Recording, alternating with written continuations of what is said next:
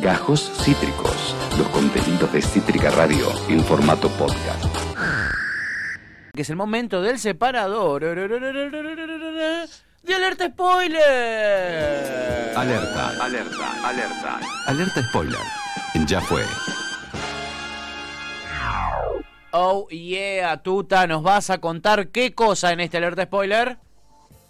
Bueno, guachines, les voy a hablar de una peli que se llama Perfectos Desconocidos y tiene un montón de versiones eh, distintas, hay un montón de, spin-offs de esta peli em, de distintos países. Yo les voy a hablar específicamente de una de todas ellas. Les cuento que la original es, italiana eh, del año 2016 y que a partir de ahí se hicieron otras varias, como por ejemplo la que voy a hablar ahora, Perfectos Desconocidos, española, dirigida por mi director favorito, Alex de la Iglesia, y eh, también está la mexicana del año 2018 eh, del director Manolo Caro.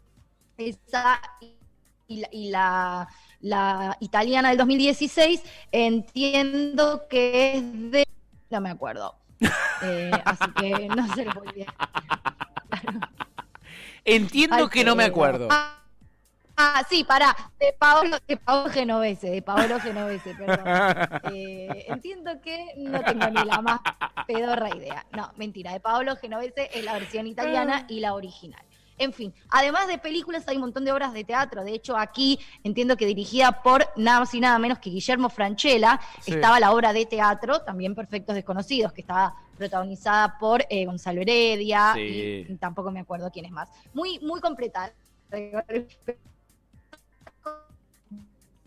porque la información completa que les traigo es la de la película. Bien. Dirigida por mi amadísimo Alex de la Iglesia, película española del año 2017. ¿De qué se trata esta película? Esta película la pueden encontrar en Netflix, por supuesto. Alta data. Es una película, eh, a ver, cada, adaptación tiene como su propio giro, por supuesto, y al ser un tema tan específico está como, tiene algunos clichés muy adaptados a, por supuesto, cada país, ¿verdad? Eh, y esta, además de, eh, de ser eh, española, está dirigida nada más y nada menos que por Alex de la Iglesia, por lo cual también tiene plots bastante bizarros. Seguro. ¿no? Como que tiene un par de giros bastante Barba dijo algo que yo no había rescatado de las películas de Alex de la Iglesia, siendo uno de mis directores favoritos, es que no son películas que te dejen un mensaje tampoco, ¿viste? No, Para nada. No son películas con una moraleja. Es como que medio que termina y no hay, no hay tal No, no, no tiene ninguna. ¿Viste? Tiene dos finales como un poco bizarros. Bueno, es también el caso de esta película. ¿De qué se trata esta película? Se trata de un grupo de parejas, de amigos, digamos, que eh, se juntan a cenar en la casa de una de estas parejas y se les ocurre hacer un juego bastante polémico que es dejar todos los celulares en el centro de la mesa y que todos los mensajes que lleguen, WhatsApp, llamadas, eh, lo que fuese, se leen o se atienden en voz alta. Digo, si es una llamada, se atiende uh. en alta voz y si es un mensaje, se lee en voz alta. Todos leen todo lo que llega. El mensaje, en los celulares con sonido arriba de la mesa todo lo que suena se lee en voz alta. Sábado a la noche. Juntada el sábado a la noche. Por supuesto, esto lo que hace es demostrar que todos, o casi todos, tienen muchos secretos muy polémicos y muy picantes, y esto obviamente eh, desenrieda como una serie de conflictos entre eh, literalmente todos, como que ah, todos cagaron a alguien, tremendo, tremendo. tienen secretos bastante eh, polémicos. No zafa ni uno no zafa ninguno. El plot es que es justamente un día donde también hay un eclipse de eh, luna, que es el eclipse, el famoso eclipse de luna roja, que es eh, que en la mitología justamente eh, maya es como una especie de, predicción del fin del mundo, como que son lunas o eclipses de lunas en los que en teoría pasa algo terrible y medio que el mundo se vuelve un poco loco. Este es el plot medio gracioso y tiene un final bastante polémico porque medio que no se los voy a contar porque me parece una gran peli y como siempre digo, estoy, hay veces que les quemo todo porque me parece una mierda y no hace falta que la vean, no estaría haciendo el caso, así que no les voy a contar el final.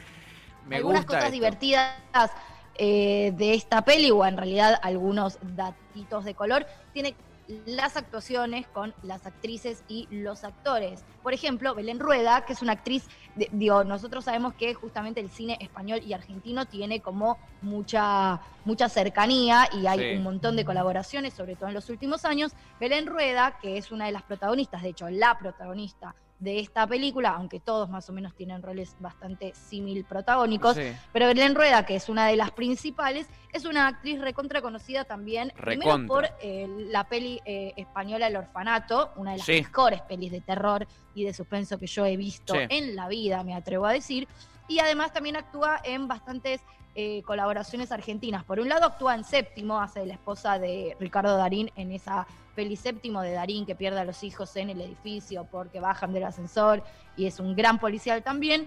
Ella actúa en esa peli y después actúa junto con Diego Peretti y también el actor que hace de su marido en esta peli, que es Eduardo Fernández. Actúan en una peli muy divertida que creo que también se encuentra en Netflix, no sé si sigue estando, pero yo la vi ahí, que es El día que mi madre mató a mi padre. Ah, mira. Una comedia muy divertida eh, que también recomiendo ver. Y bueno, y después, por supuesto, como todos eh, saben, si siguen eh, el cine de Alex de la Iglesia, Alex repite muchísimo a sus actores y sus actrices, le gusta mucho, tiene como ahí un par de, de gajes interesantes. Así que, por ejemplo,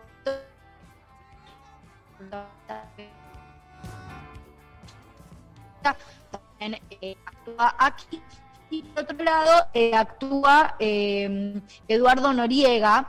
Eh, no, Eduardo Noriega, bueno, sí, actúa. Ay, se nos está cortando la Puquelopá. La Puquelopá. Para los que no entienden, la Puquelopá es mi, mi, mi, corrección política para no decir la puta que lo parió. Pero ahí volvió, ahí volvió. Eh, ahí volví. Sí, amiga. Está el hijo de Alterio también. Sí, lo...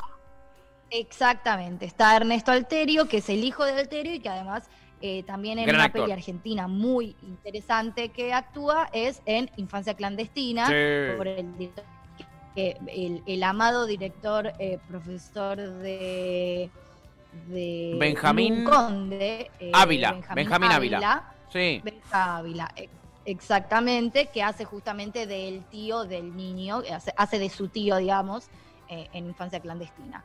Eh, así que nada, bueno, no hay mucho más para decir. La peli es muy divertida, es recontra dinámica porque todo el tiempo pasan cosas. Es muy loco igual también ver cómo habla un poco de esto de que nunca de que todos tenemos secretos, de que nunca terminás de conocer a la persona eh, que tenés al lado, ¿no? Es bastante polémica igual, la verdad que habla de un grupo de amigos que deja bastante que desear. Bastante picante, claro. Sí, y el final y el final también es bastante polémico, medio que te deprime el final, porque ¿Ah, bueno, la puta madre. Sí, es un poco depre el final. Em, pero nada, la recomiendo. No dura tanto tiempo, creo que dura una hora cuarenta.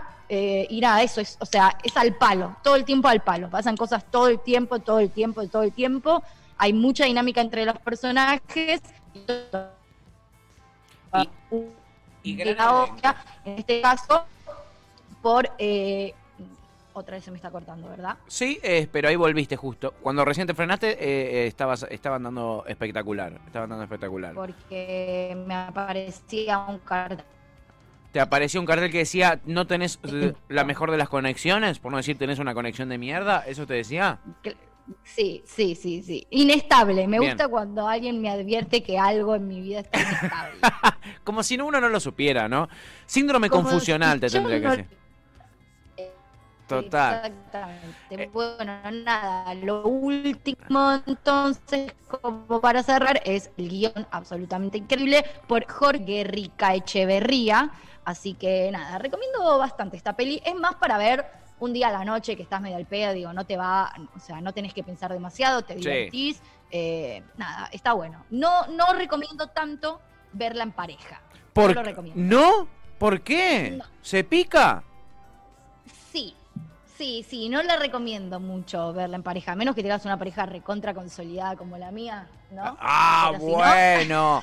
ah, bueno, un matrimonio de tantos años, ¿no? De tantos años. No, al revés. Inquebrantable. si recién estás saliendo, es un poco divertida. Si estás hace mucho tiempo, mm, no te la recomiendo porque para mí puedes empezar a desconfiar. Eh, Muy bien. Es polémica. Hay mucho, de, hay mucho chiste de relaciones largas tiene mucho que ver con el desgaste de la pareja a través de los años, habla mucho de infidelidades, son como así temas eh, bastante centrales en lo que vendría a ser la película. Sí. Entonces no sé. Si son medio susceptibles, no lo hagan. Si están súper seguros de la relación que tienen, véanla. Espero que no duden. Sí, sí. Espero que esa seguridad no se transforme en inseguridad, ¿no? En un acto. La que avisa no trae. Sí, total, total. Amiga, acá la audiencia te aporta cosas, como vos sabés, eh, la gente te ama, te lo dice siempre en las calles. Eh, bueno, vos sabés lo que te cuesta, ¿no? Salir a la calle y caminar tranquila. por algo te tuviste que ir a Córdoba. Eh.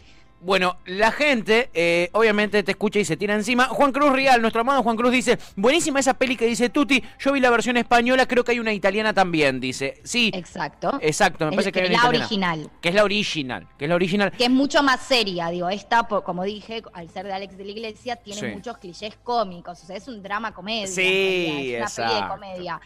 La, la, la, italiana es una peli muchísimo más seria. Es más dramática. más dramática. Claro agarra los gajes cómicos. Alex de la Iglesia evidentemente la vio y dijo, ¿qué es este drama? Esta peli es una comedia y la transformó en comedia. Total, total. Eh, hay, obras de teatro también, ¿eh? o sea, se convirtió en una especie de franquicia. Acabas de escuchar Gajos Cítricos. Encontrá los contenidos de Cítrica Radio en formato podcast en Spotify, YouTube o en nuestra página web.